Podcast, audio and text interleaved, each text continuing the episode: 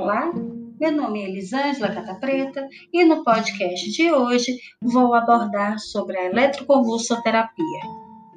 Livrando-nos das vicissitudes de modas e entusiasmos passageiros, o conhecimento da história tem suas vantagens.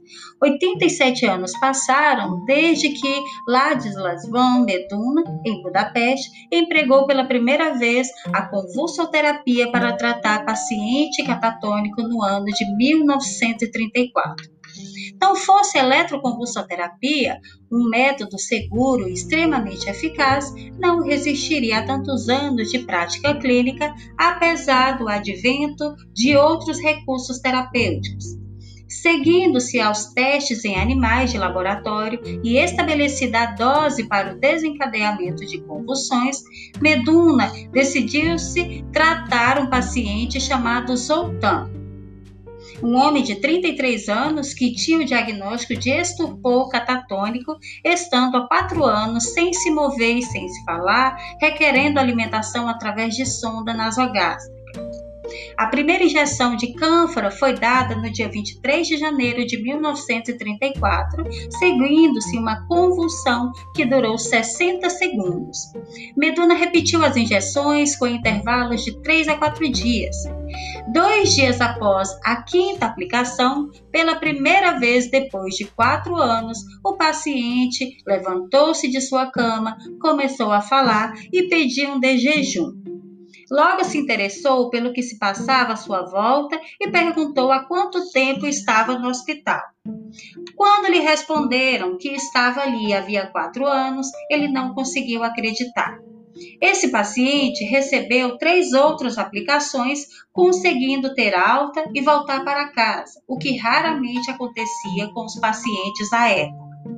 Meduna logo substituiu a cânfaro pelo pentilenotetrazol, metrazol e cardiazol, usados por via endovenosa que produzia convulsões quase imediatamente e de modo mais controlável. Nos dois anos seguintes, Meduna coletou dados sobre 110 pacientes, observando remissão ou alívio dos sintomas em 53 deles. As injeções de pentileno tetrazol faziam os pacientes passar por um período intenso de desconforto, precedendo a perda de consciência e a convulsão, com taquicardia, angústia e sentimentos de terror. Considerando esses inconvenientes, o pesquisador italiano Ugo Serletti e seu assistente Lúcio Bini começaram a investigar a possibilidade de utilizar a corrente elétrica para provocar as convulsões. No dia 11 de abril de 1938, foi realizada a primeira aplicação de eletrochoque. No entanto, a eficácia das convulsões induzidas já havia sido descoberta por Meduna. A grande contribuição de Serlet e Bini foi a demonstração de que as convulsões poderiam ser induzidas através da corrente elétrica, de maneira mais segura e sem os inconvenientes do cardiazol. Serlet e Bini publicaram seus resultados alguns meses mais tarde em uma revista italiana. O risco de fraturas decorrentes das contrações musculares nesses primeiros tempos de aplicação da eletroconvulsoterapia não era desprezível. Pelo mesmo motivo, Abraham Benet havia tentado bloquear as convulsões motoras causadas pelo cardiazol através de anestesia raquidiana. O próprio Benet passou a utilizar com o curare para tratar quadros de paralisia espástica em crianças, considerando sua ação bloqueadora sobre a junção neuromuscular. Por sugestão de Walter Freeman, famoso neurocirurgião, cirurgião, Pernet passou a utilizar o curare para prevenir os acidentes decorrentes dos espasmos musculares durante a eletroconvulsoterapia.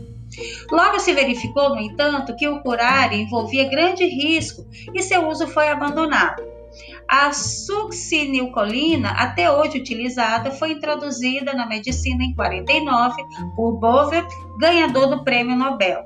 Essa substância, rapidamente decomposta no organismo em aço sucínico e colina, tem naturalmente curtação e pequenos efeitos colaterais, caracterizando-se por sua segurança.